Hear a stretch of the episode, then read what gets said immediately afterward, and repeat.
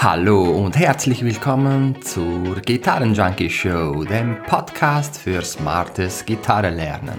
Heute geht es weiter mit dem Format Wie funktioniert dieser Song? Wir schreiben das Jahr 1991.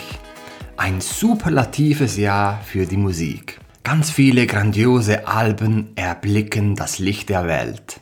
Eines davon ist Blood Sugar Sex Magic von den Red Hot Chili Peppers. Und heute möchte ich mit dir zusammen den zweiten Song des Albums If You Have to Ask unter die Lupe nehmen. Es ist wie gewohnt kein klassisches Tutorial, nein, wir wollen den Song verstehen. Also mach's dir gemütlich oder auch nicht, schnapp dir deine Gitarre und los geht's. Wir beginnen ganz frech beim Anfang. Dieser coole, funky Rhythmus, den Frusciante rausballert und somit den ganzen Song auch schon definiert.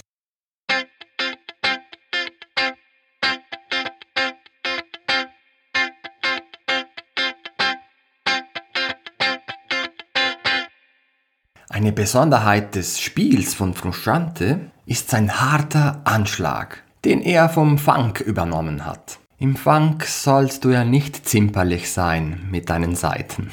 Was spielt aber Frusciante jetzt genau? Er spielt ein C und ein F als Funk-Rhythmus. Der Abstand vom C zum F ist eine Quarte. Heißt das jetzt aber, dass das ein, irgendein C-Akkord ist? Wäre ja naheliegend, weil er spielt ja C und F.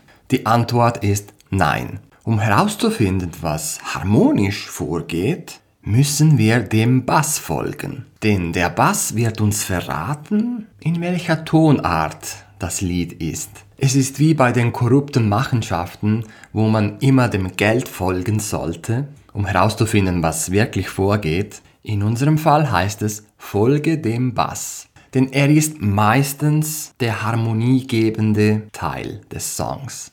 Du wirst jetzt den isolierten Bass von Flea hören. Zunächst improvisiere ich darauf mit der C-Moll-Pentatonik und danach mit der C-Dur-Pentatonik.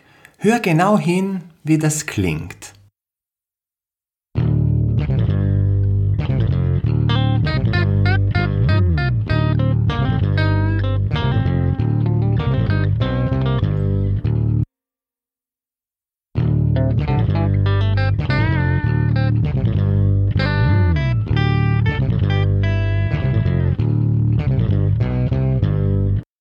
Das klang doch irgendwie grauenvoll.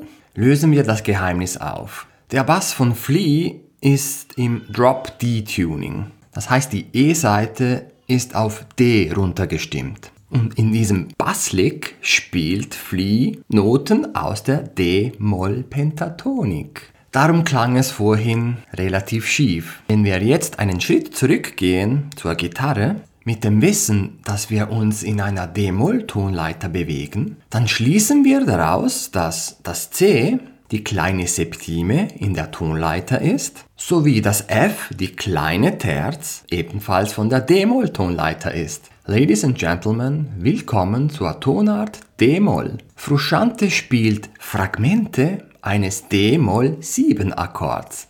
Ein D-Moll 7 setzt sich aus dem Grundton der kleinen Terz, der Quinte und der kleinen Septime zusammen. Aber was ist mit den zwei Schlägen am Schluss?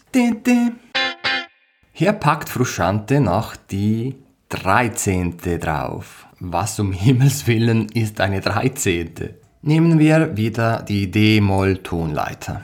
Sie besteht aus den Noten D, E, F, G, B-Flat und C.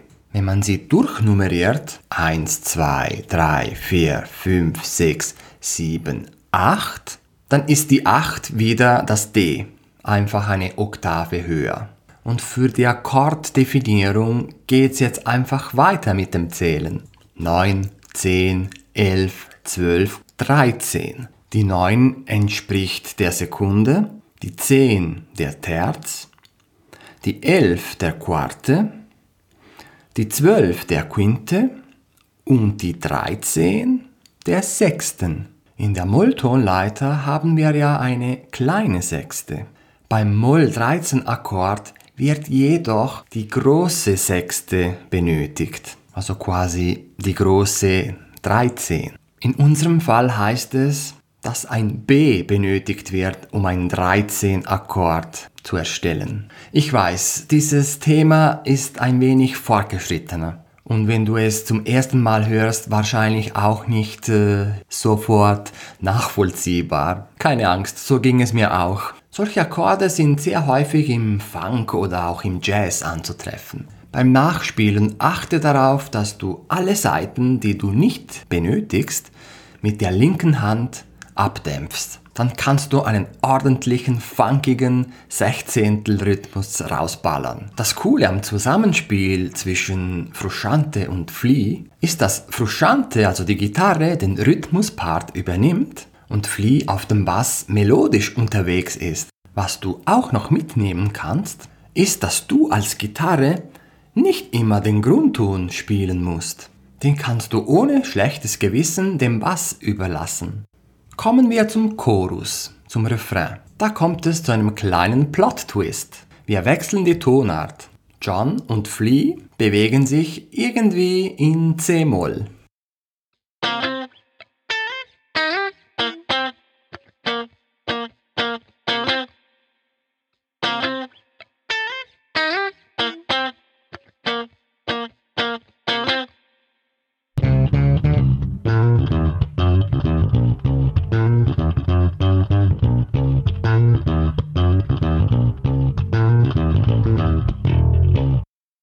Alles auch wieder sehr funky unterwegs. John bedient sich hier aus der Moll-Pentatonik und leiht sich sogar noch einen tonleiterfremden Ton aus. Und das war wahrscheinlich nicht so vorgesehen oder nicht so geplant, weil Musiktheorie versucht, die Musik, die wir hören, zu beschreiben. Das heißt, dass ein Künstler normalerweise nicht hingeht und sagt, okay, ich muss ein Lied komponieren, was sagt die Musiktheorie dazu?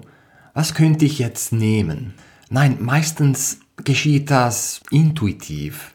Also auch bei diesem Single Note Funk Riff, hau in die Saiten rein. Frusciante ist nicht bekannt dafür, dass er der sauberste und genaueste Spieler ist. Er gibt dem Groove und der Melodie den Vorrang, was aber nicht heißt, dass du deine Saiten nicht abdämpfen solltest, sonst klingt es nicht so dolle. Und was wird wohl in der Bridge passieren?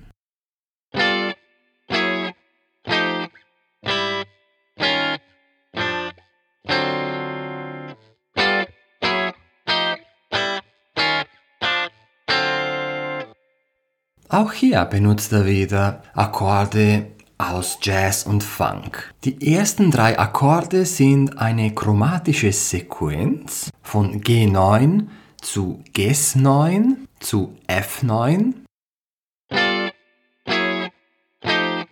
Danach geht es weiter mit C7, S9, B-Flat 7 und D7 Kreuz 9. D7 Sharp 9, auch als Hendrix-Akkord bekannt.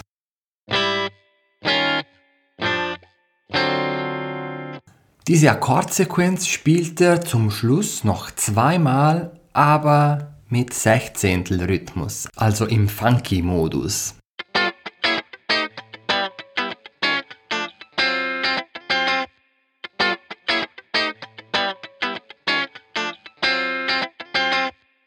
Noch eine kurze Anmerkung zu dieser Akkordfolge. An einer Stelle habe ich ja gesagt, dass ein S9 vorkommt.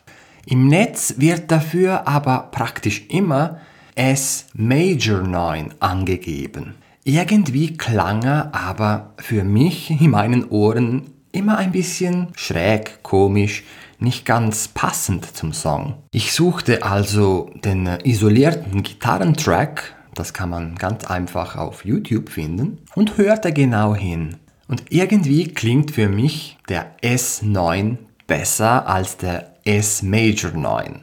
Was sind jetzt eigentlich diese sieben und diese neun Akkorde. Ein Sieben-Akkord, auch dominant Sieben-Akkord genannt, beinhaltet eine zusätzliche kleine Septime. Das heißt, ein Sieben-Akkord besteht aus Grundton, große Terz, Quinte und kleine Septime. Ein Neunakkord ist die Erweiterung eines Sieben-Akkords. Es kommt einfach noch eine große None dazu. Wie im Funk üblich empfehle ich dir, diese Akkorde nicht als ganze Akkorde zu spielen. Es ist also nicht nötig, dass du jede einzelne Note des Akkords auch hörst. So, wir sind nun schon auf der Zielgeraden. Und beim Solo sind wir auch wieder in D-Moll. Dementsprechend bedient sich Frusciante vorwiegend aus der D-Moll-Pentatonik. Die ersten Licks klingen dann in etwa so.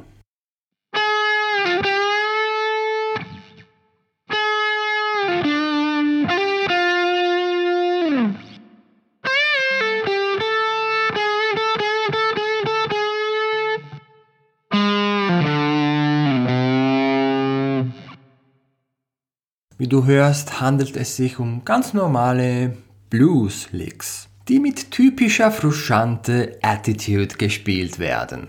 Im zweiten Teil des Solos schmeißt er dann sein Wawa an und zeigt, wieso Jimi Hendrix einer seiner größten Einflüsse war. Da kannst auch du, wenn du den Song nachspielst, so richtig die Sau rauslassen und richtig wild, auch dank dem Wawa-Pedal, D-Moll-Pentatonic-Licks raushauen. Bevor wir abschließen, möchte ich dir einen coolen Lick nicht vorenthalten. Er spielt ihn am Schluss, am Ende des Outros.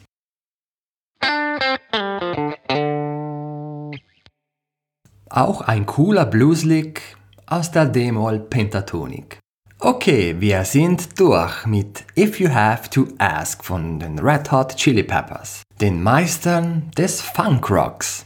Ich finde es beeindruckend, dass John Frusciante damals erst 21 Jahre alt war. Unglaublich, mit welcher Attitude, mit welcher Nonchalance und mit welcher Selbstsicherheit er gespielt hat. Frusciante ist wahrscheinlich der Gitarrist, der mein Spiel am meisten beeinflusst hat. Ich hoffe, du konntest auch etwas mitnehmen, etwas lernen aus dieser Episode. Und ich sag mal Tschüss, bis zum nächsten Mal. Dein Gitarrenjunkie.